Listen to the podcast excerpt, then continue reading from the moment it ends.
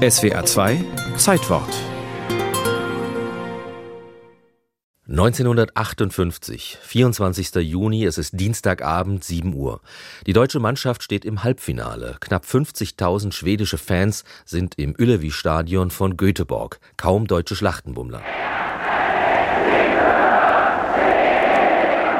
Eine Stunde vor Anpfiff haben vier Männer damit begonnen, per Megafon mit dem Publikum einen Sprechchor einzuüben. Frei übersetzt, Hea Schweden, auf geht's mit Schwung, jetzt lassen wir's knallen, Hea, Hea, Hea.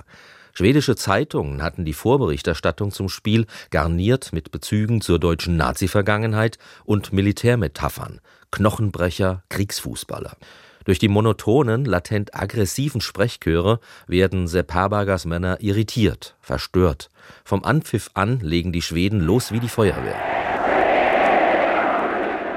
Indirekter Freistoß für die Schweden, ausgeführt natürlich von ihrem Torwächter Svensson, genau auf den Kopf des sprungkräftigen Stollenberg. Stollenberg hat geklärt, hat auf Schimanja gegeben, Schimanja auf Zislacic, sofort Pass in die Tiefe auf Uwe Seeler, der nicht richtig gebremst werden kann. Der wunderbar flankt, Schäfer, Tor!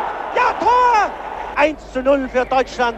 Rudi Michel vom Südwestfunk kommentiert im Radio das überraschende 1 zu 0 durch den 21 Jahre jungen Uwe Seeler. Und wir müssen das Heya Heya Sverige wieder über uns ergehen lassen. Beim Stande von 1 zu 1 geht es in die Pause, dann übernimmt der durch das Wunder von Bern berühmt gewordene Herbert Zimmermann das Mikrofon. Da wird Juskowiak vom Platz gestellt. Jetzt ist die Hölle los in Göteborg. Juskowiak tritt nach. Er wird zur tragischen Figur des Spiels. Dem ungarischen Schiedsrichter Scholt wird später Parteilichkeit unterstellt. Er habe die Niederlage der Ungarn im Endspiel 54 rächen müssen. Zehn Deutsche gegen elf Schweden. Noch 30 Minuten zu spielen. Spielstand 1 zu 1. Und was viel schlimmer ist, jetzt haben wir natürlich die Zuschauer gegen uns. Es kommt noch schlimmer. Der fast 38-jährige Fritz Walter verletzt sich schwer. Auswechseln gibt es damals noch nicht. Wie soll das weitergehen? Fritz Walter draußen verletzt. Juskowiak herausgestellt. Acht Abwehrspieler der Schweden decken das eigene Tor. 1 zu 3 verliert die deutsche Mannschaft gegen die stimulierten Schweden. Im Endspiel unterliegt Schweden dann dem neuen Weltmeister Brasilien. Brasilien hat uns nun gerecht, titelt Bild. Es ist hierzulande der Auftakt einer von nationalistischen Untertönen geprägten Nachbereitung des Fußballspiels. Weltmeister Deutschland entthront, das Wir sind wieder wer, das 1954 mit dem Wunder von Bern entstand, ist vier Jahre später wieder hin.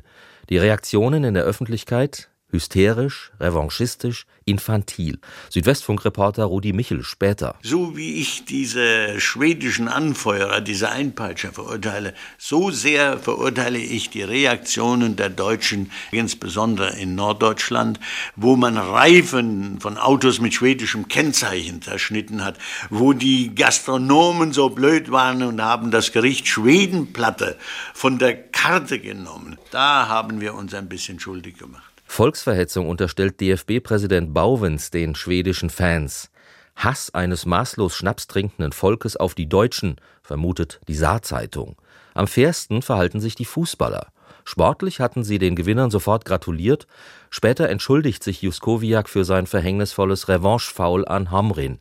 Nach einer vergeigten WM 1962 in Chile sollte es bis 1966 in England dauern, bis Deutschland sich als Vize-Weltmeister in Wembley wieder international etabliert hatte. Acht Jahre nach der Schlacht von Göteborg.